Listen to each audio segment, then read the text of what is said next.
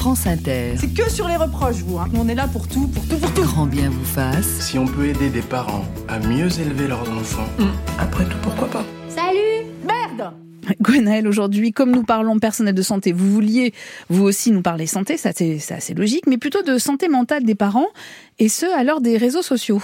Et oui, alors je préfère vous prévenir tout de suite, peut-être, je dis bien peut-être, que cette chronique n'est que le résultat d'un gros paquet de jalousie que j'ai besoin de déverser sur tous les parents qui, durant ces congés d'hiver, ont inondé mon fil Instagram de photos de vacances de ski, à coups de sommets immaculés, de bouffées d'air pur, de la montagne, ça vous gagne, et de après l'effort, le réconfort, hashtag vin chaud, hashtag crêpe au sucre.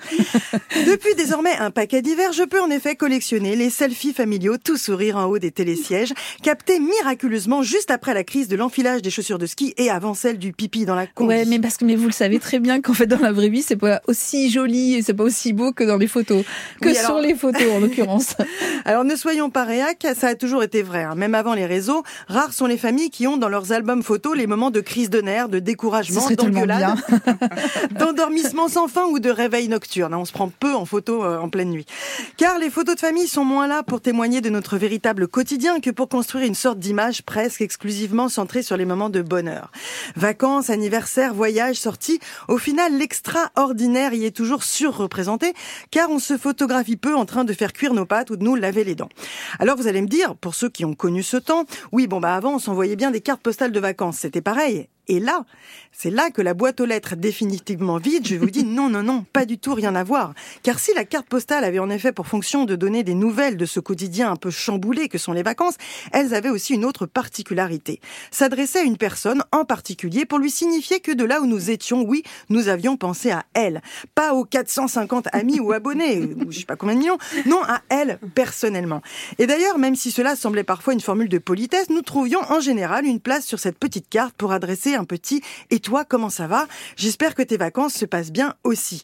Là où la carte postale symbolisait le lien, le réseau social n'est que vitrine. Oui, c'est un des effets des réseaux sociaux, ça induit forcément euh, une notion de comparaison.